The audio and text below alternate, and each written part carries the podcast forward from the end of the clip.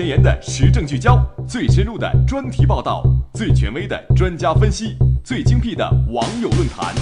纵横寰宇，放眼全球，环球扫描，为你打造时代最强音。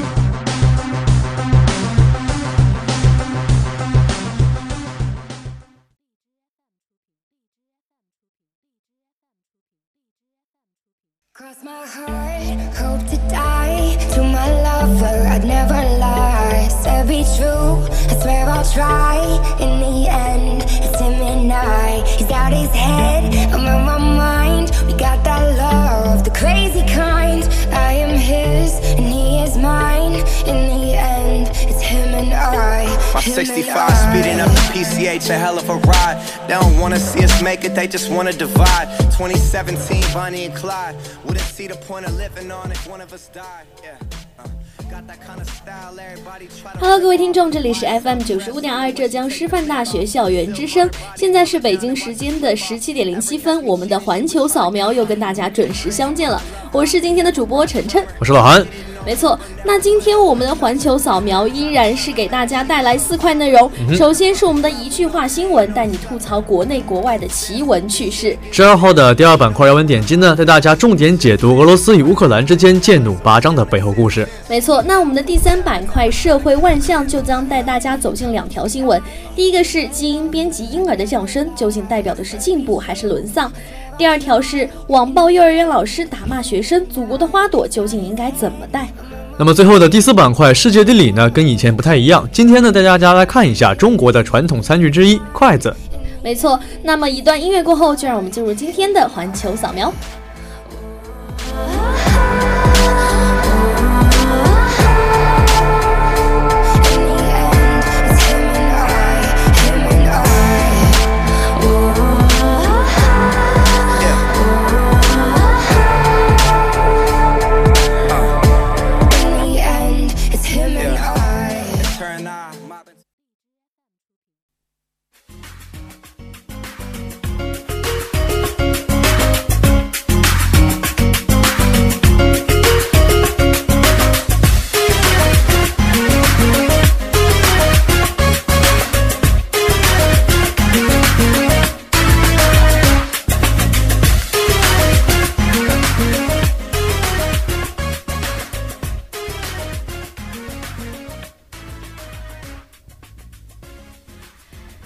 就进入我们的第一板块，一句话新闻。嗯嗯，第一条，陕西医生收到红包之后呢，直接冲进患者的医药费。医者仁心，好人好报。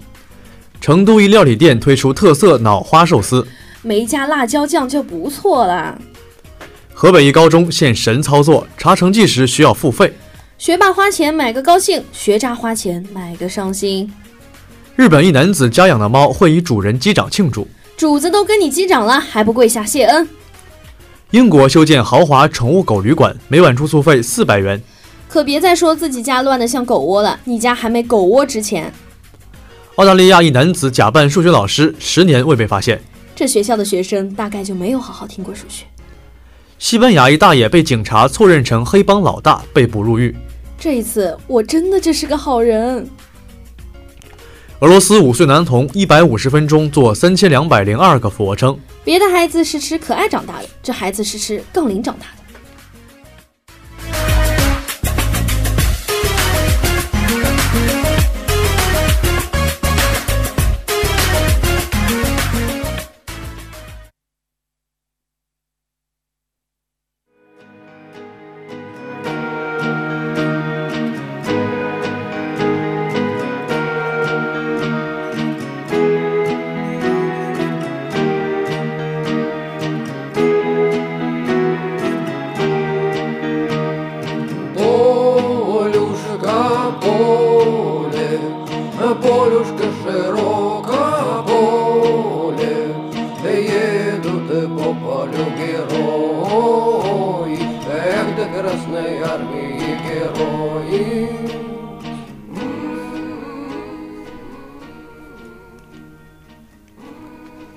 那么现在我们就进入今天的第二板块要闻点击，让我们一起看看俄罗斯跟乌克兰之间又发生了什么爱恨情仇。那首先让我们来接近这条新闻，就是乌克兰的海军三艘船只，它未经俄罗斯的允许就穿越了俄国的界限，进入了俄的领海水域，没错，并且继续行驶到需要通行和停靠许可的刻赤海峡。那为此呢，俄罗斯也是不不允许啊。他说，他向俄国俄他向乌克兰开火，并且打伤了六名船员，并且扣留了上述的船只。所以说呢，目前俄罗斯和乌克兰的事情呢，因为这一件事件变得剑弩拔张，一触即发，也让整个国际社会为之震撼。因为毕竟呢，这个乌克兰是俄和俄罗斯呢是两一个比较接壤的一个国家嘛，对是一个按道理说是友好睦邻的关系，但是却出现了这种比较激烈的一个冲突，所以让大家去怀疑这两个国家难道真的会去正式的开战吗？两国到底为什么会走到今天这样一个地步呢？所以说今天的要闻点击呢，让我们一起来探寻一下俄罗斯和乌克兰的前后今生。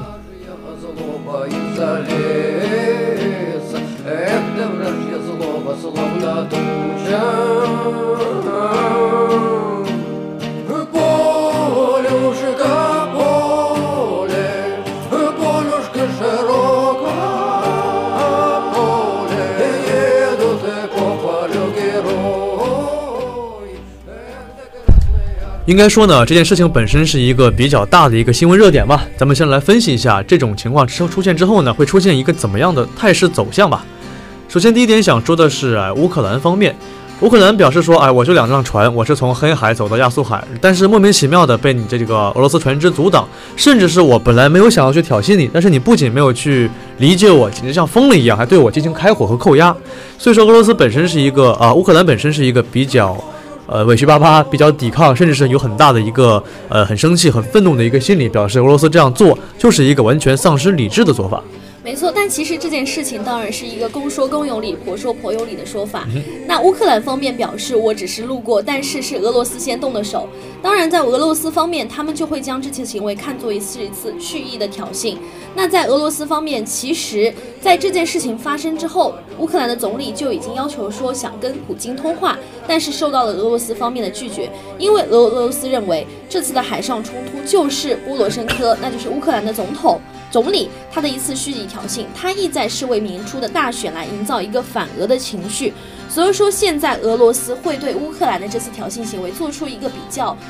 比较大的一个反应，包括打伤他的船员以及扣留他的船只。那现在由于俄罗斯，由于乌克兰向国际社会进行了一些诉苦，所以说国际社会的舆论也是导向乌克兰这边而苛责俄罗斯的。所以现在俄罗斯的处在国际舆论上是处于一个下风的状态。比较尴尬嘛，因为大家都在说我。没错而，且我们看到，其实不仅是俄罗斯本身嘛，像最近为什么说这件事情可能乌克兰本身它有问题嘛？我们看到北约，包括像出现这件事情之后呢，乌克兰紧接着就在这个亚速海水域进行了一个大规模的军演。同时呢，北约方面也是对俄罗斯行为提出了谴责，要求俄罗斯去尊重乌克兰的主权和领土完整。没错。其实乌克兰一直以来都是希望向北约靠近，来疏远俄罗斯的。嗯，那现在乌乌克兰进行这样的一次军演，并且北约也是派出了战斗机来参加演习，那明显就是对俄罗斯的一个蓄意的挑衅的行为。没错。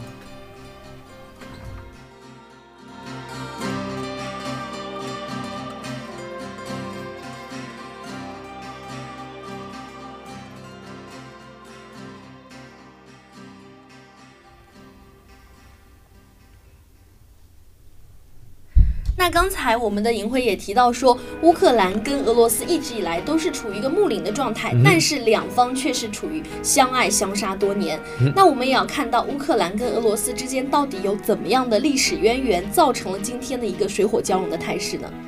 其实乌克兰和俄罗斯本身呢，最早的话一直处于一个分裂，不能说分裂吧，就是包含了不含不包含的一个关系嘛。没错，从早期的这个沙俄时代，沙俄帝国到俄罗斯帝国，再到一个苏联，其实包括俄罗斯和乌克兰在内两个国家呢，它是一直属于一个呃领土的这个领土争端和这种纠纷吧，应该说一直是处于一个不断的一个趋势。其实乌克兰也是一个非常有意思的国家，嗯它的国土面积比较小，并且因为一些地理上的缺陷，导致它的发展一直不是特别的顺利，嗯所以它会希望通过投靠一些国家，或者说是亲近某些国家，来获得自身的一些发展。早在非常非常多年前，它就是已经投靠了当时是沙皇统治的沙俄帝国。但是乌克兰的人民也是比较有意思，他们觉得沙俄好像对他们也并不是很好。换一家所以，说，没错，他是想换一家，于是转而投向他的邻国德国。嗯，但是在经过几百年之后，他们觉得德国好像对他也不是很好，再换于是他又换，换到了当时已经变成了苏联的俄罗斯。苏维埃共和国嘛，没错，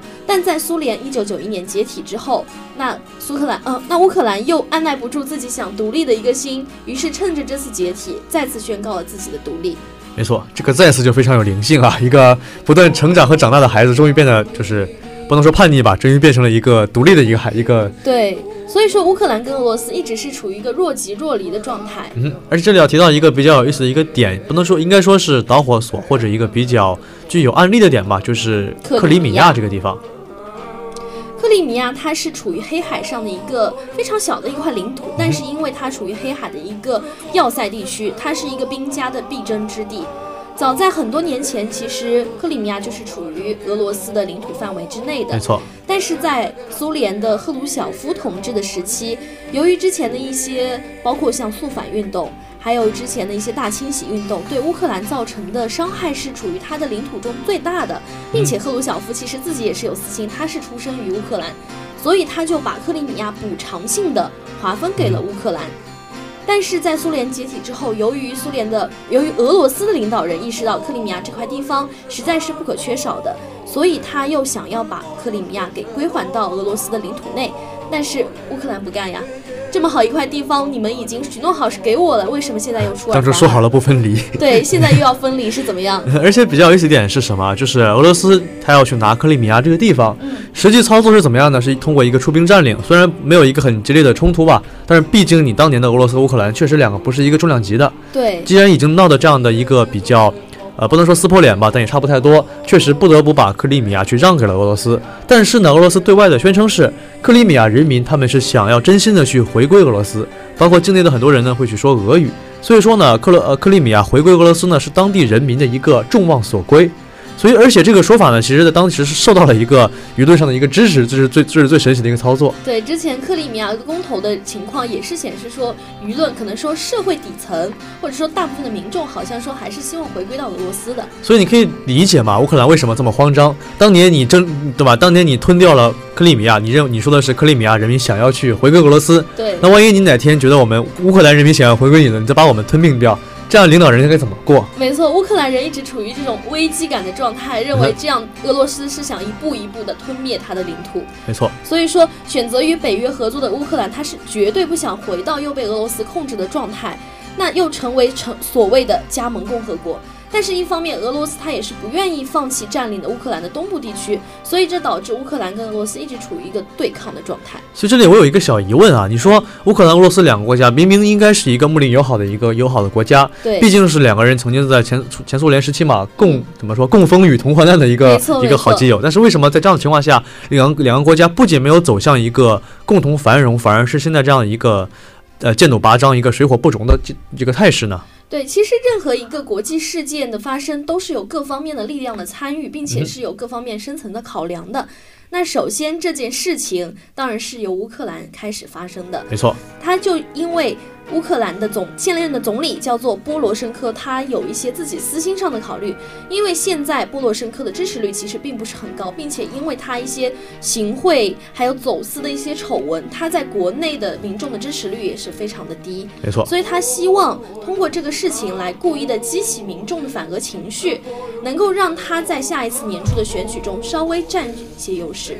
同时啊，既然提到俄罗斯的话，大家肯定会想到，既然说到俄罗斯了，说到这个这种环太平洋地区了，那么虽然没有提到，但是一定有一个身影在背后，对吧？若隐若现，就是美国。国没错，而且美国呢，之前很多人在怀疑说，特朗普到底有没有在去通俄论这个说法，就是跟这个普京有一些不明不白的关系，对吧？但是这一次呢，美国也是毫不避讳的从舆论上支持乌克兰，包括北约的这个声这个谴责，可以看到呢，在明面上。美国是在向大众表示，哎，我没有去跟俄国搞这些什么奇奇怪怪的关系，我确实是在强烈的谴责俄罗斯的，这本身也是对于俄罗斯的一种舆论压迫吧。没错，那其实这件事情，乌克兰其实是充当了一个令箭的一个角色。嗯哼美国通过乌克兰跟俄罗斯的这一次矛盾，从而进一步的表现出他对俄罗斯的一个反抗的情绪，从而也向国际社会表明，美国跟的美国跟俄罗斯就是敌对的状态。那么最后再提一嘴我们的这个欧洲方面吧。呃，怎么说呢？感觉总每次看这个俄罗斯和美国打架，就是什么欧欧呃亚欧那个欧洲方面，就是说神仙打架，对吧？你们打你们的，我发展我的。没错，但是俄罗斯呢，毕竟是对吧？全全世界最大的跨纬度最大的国家，横，跨亚欧大陆。欧亚大陆的。所以说它的这个兴衰呢，是直接影响到环太平洋地区和这个欧洲地区，甚至还有亚洲地区。是的，所以说呢，欧盟肯啊、欧盟肯定是觉得，欧洲肯定认为说，你你俄罗斯和美国打得越乱，他肯定越开心，所以他当然不希望俄罗斯很舒服的发展和壮大。对，所以说英国和法国他们也是有自己私心考量，他就想说通过这样的一个事情来试探一下俄罗斯的实力跟态度究竟是怎么样的，同时也制造了一个新的矛盾点，来把这个冲突来引向国外。对于西欧的各个国家来说，他们是同样不希望俄罗斯能够舒舒舒发的舒舒服服的发展的，他们想在局部的态势上面压制俄罗斯。没错，那么刚才说到了这个事情的态势啊，发展一些原因，那我们来想一下，既然出现这样多的一个对抗和一个争起呃分歧嘛争议，那么这两个国家乌克兰和俄罗斯在未来会有一个什么样的一个走向或者一个发展前途呢？当然，我们肯定的是，大规模的冲突是一定不会爆发的。嗯首先，俄罗斯跟乌克兰之间的军事实力的悬殊实在是太大了。确实打不过。对，乌克兰虽然现在是宣布进入了一个三十天的战时状态，全国是进入了一个战争的一个准备状态，但是实际上，如果真正的打起来，乌克兰的军事力量是绝对不可能与俄罗斯进行匹敌的。可能乌克兰进行呃签签发一个总统令，宣布进入战时状态，也是一个声东击西或者是一个吓唬俄罗斯和其他国家的一个种一个措施。没错，毕竟还是邻居嘛，对吧？对所以，但是你想指望这两个国家出现这么多事情之后呢，再当当初一样，怎么回忆起当初的童年，那年乡下的奔跑，这种当年这种两小无猜、冰释前嫌是不太可能了。所以说，两个国家确实不太可能在短时间内发生一些比较激烈冲突，但是想要去彻底和解和共同的牵手合作，这个也是不太可能的。对他们共同的一个非常长的历史纠葛，可以说是延续了数千年的爱恨情仇，决定了他们绝对以后不会成为一个亲密无间的好朋友，只是一个相爱相杀的两个同伴而已。不过话又说回来嘛，虽然说相杀，但毕竟也有相爱嘛，所以也希望两个国家，他们毕竟处于上这个新丝绸之路的这个两个枢纽位置嘛，没错所，以说不管你们两个人表面关系再怎么差，但是为了以后为了大家一起发财，我们还是要继续的继续去接触。对任何两个国家的国际关系，实际上都是为了两个国家的经济嗯利益发展服务的，他们不会说永远敌对或者是永远合作。所有的措施、所有的状态都是为了他们各国的本族的利益发展的。那我们也会想到说，两个国家的合作发展可能也会有一些国际力量的促成。嗯那我们就会提到之前在这个事情上也插了一脚的美国和欧盟。没错，首先是美国，虽然说之前美国特朗普是采取了一些军事上以及态度上的表示来声援俄罗斯、呃声援乌克兰，但是实际上特朗普他跟希拉里或者是拜登他是不同的，他实际上内心深处可能还是想要同俄罗斯改善关系。那同时，欧盟，欧盟其实现在内部也有非常多的问题。首先嗯是意大利，它现在有一个非常严重的赤字问题。对那英，国欧盟动不动就赤字嘛，对，动动不动就赤字。那英国又是嚷嚷着脱欧，所以他嗯们现在内部的状态也已经是非常混乱了嗯。他们最大的迫切的问题应该是安内，而并不是扩员。所以说嘛，天下大事，合久必分，分久必合嘛。我们很难说国际形势到底在以后和过去会有一个多大或多小的变化。你就像三十年前，俄罗斯、乌克兰还是真正的一个好基友、好兄弟，现在已经变成了一个什么表面兄弟、表面真情，对吧？两肋两肋插刀的感觉。对，所以说呢，但是这种局势大家确实是谁也不想看到国际形势这样的去变得恶化和复杂，所以希望呢这两国能够去认清国际环境环环境，去联手对抗一阵又一阵的什么赤字啊、金融风暴，再一次重回起那种年少时的两小无猜吧。对，说起来，乌克兰其实真跟中国的外交关系是非常好的。没错我们也是希望乌克兰不要以卵击石，来破坏他自己未来发展的一个前景。毕竟大家好才是真的好。没错。 Вьется дальняя дорога, Эх, да развеселая дорога.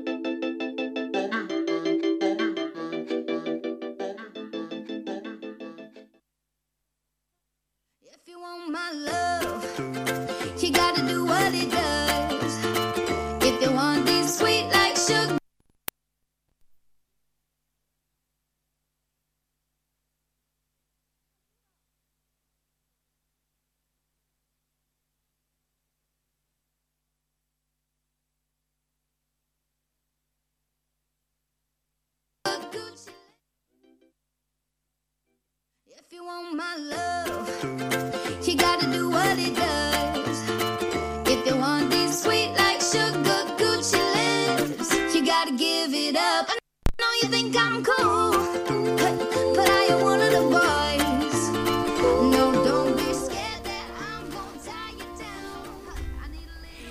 那现在就进入我们的第三板块社会万象。嗯那今天给大家带来的第一条热点问题就是：基因编辑婴儿的降生代表的是进步还是沦丧？那么这也是在十一月二十六号呢，中国科学家贺建奎在第二届国际人类基因组编辑峰会上召开前的前一天宣布呢，一对基因编辑的双胞胎女孩近日在中国健康诞生，这也是世界上首例免疫艾滋病的基因编辑婴儿。不过这一消息一经公布呢，却引起了一个巨大的震动，像卫健委啊、科学技术部等，还有中国科学技术协会等三部门，很多的负责人公开表态，这件事情的性质却是极其恶劣，已经要求有关单位去暂停了相关人员的科研活动。所以呢，不禁有一个疑问啊，你说这样的一个基因编辑婴儿呢，它可以去免疫很多疾病，免疫很多种这种呃现在甚至是无法治治愈的，像艾滋病等等，本来应该是一件喜大普奔的事情，为什么却遭到了很多科学家的一个联名的反对和谴责那我们首先要看到这则实验，它不是发生在小白鼠或者什么小动物身上，它是发生在真真正正的人的身上，并且这两名小婴儿是处于一个无知的状态，就已经诞生在这个世界上了。那么我们也不知道，因为这项技术还是一个不太成熟的状态。如果说这两名小朋友以后未来发生真的是基因上面发生了什么突变，我们也是未可知的。没错所以在科学技术尚不够足够、尚尚不足够发达的状态下，就把这样的实验应用在人体身上，也是对人权的一个不尊重。那同时也要看到说，它是一个基因重组编辑的一个状态。嗯，那如果说以后我们实现了这项技术，我们可以任意的编辑基因，我们想要漂亮的小孩，我们就植入漂亮的基因。但这样感觉好像对吧？人也没有那种可能性了。对，这样就对于人理或者是伦理上面有大了有了非常大的冲击，这些都是成待商议的。所以说，这样的情况下，把这样一则这么意义重大的实验就应用到了那么人体身上，还是太过于草率。对。所以说嘛，所有科学都应该是以人为本，尊重生命。生命本身没有高低贵贱，应该是一视同仁。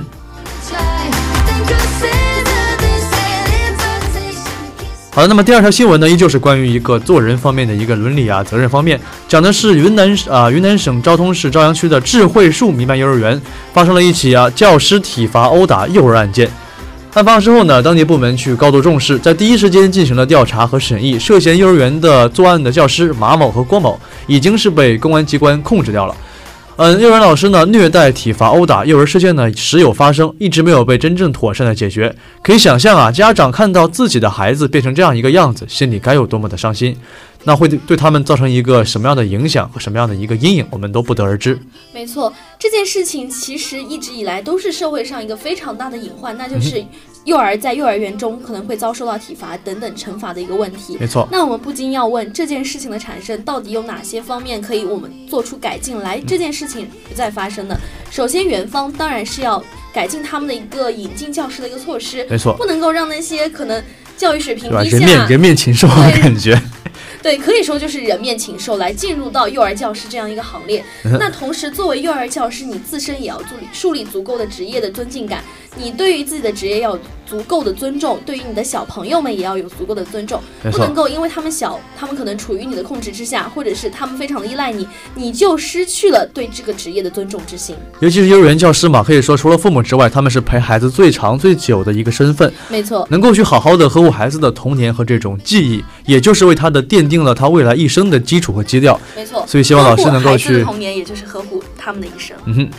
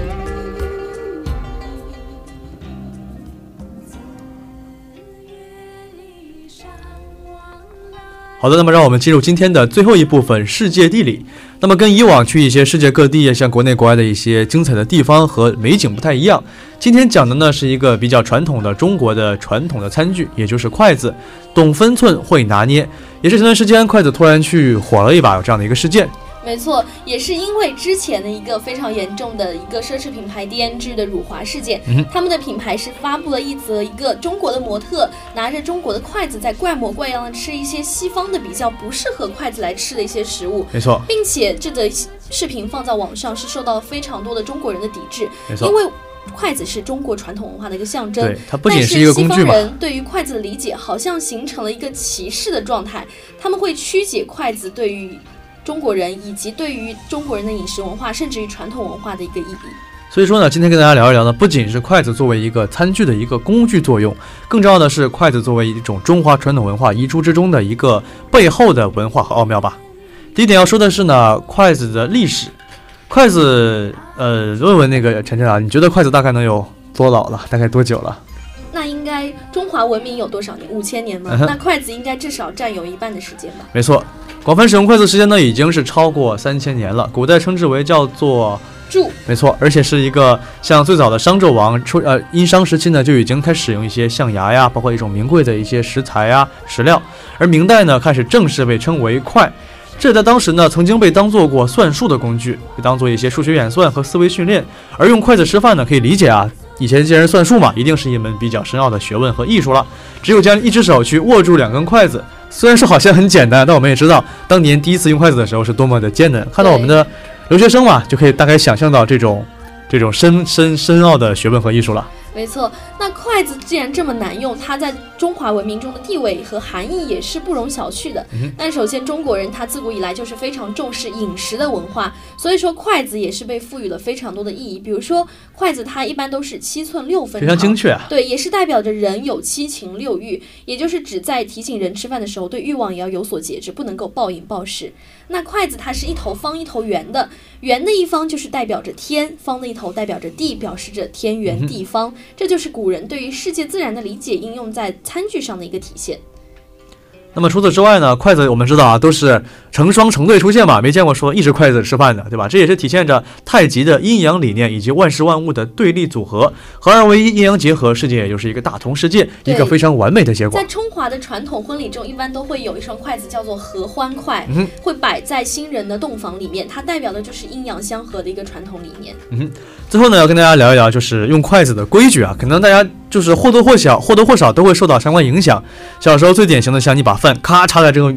筷子插在米饭里，上然后爸爸妈妈啪嚓就是一巴掌，这就是比较经典的一些规矩嘛。对，还有就是你用筷子的时候，不能像拿着小锤子一样敲敲碗、敲敲筷子、嗯、敲敲桌子，这都是一个不礼貌、没尊重的一个表现，对？吧？古代说嘛，筷子插到饭上，只有去为祖先祭祀的时候才会这么做。对那敲碗呢，表示一种贫穷，一种对，不太吉利的。讨饭，对没错。包括像我们的吃饭的时候，你不能拿你的筷子在在在菜里面去胡乱的翻，然后去胡乱的把汤汁搅出来。包括我们的筷子的头也不能去随便的对着自己或者对自己的长辈，都是有很多讲究和一些习俗的。对，那这些讲究也是体现了我们中国人自古以来对于礼教、对于尊卑、对于一些传统都是有非常多的讲究的。嗯，那难怪后来英国的一个百科全书叫做《简明不列颠不百科全书》给予了筷子非常高度的评价，没错是说中国以筷子来取代西方餐具上的刀叉，反映的是学者以文化英雄的优势胜过了武士。那正是因为筷子有非常丰富的科学文化内涵和广泛的社会功能，所以才能够被视为文化礼仪之邦的饮食工具。明白，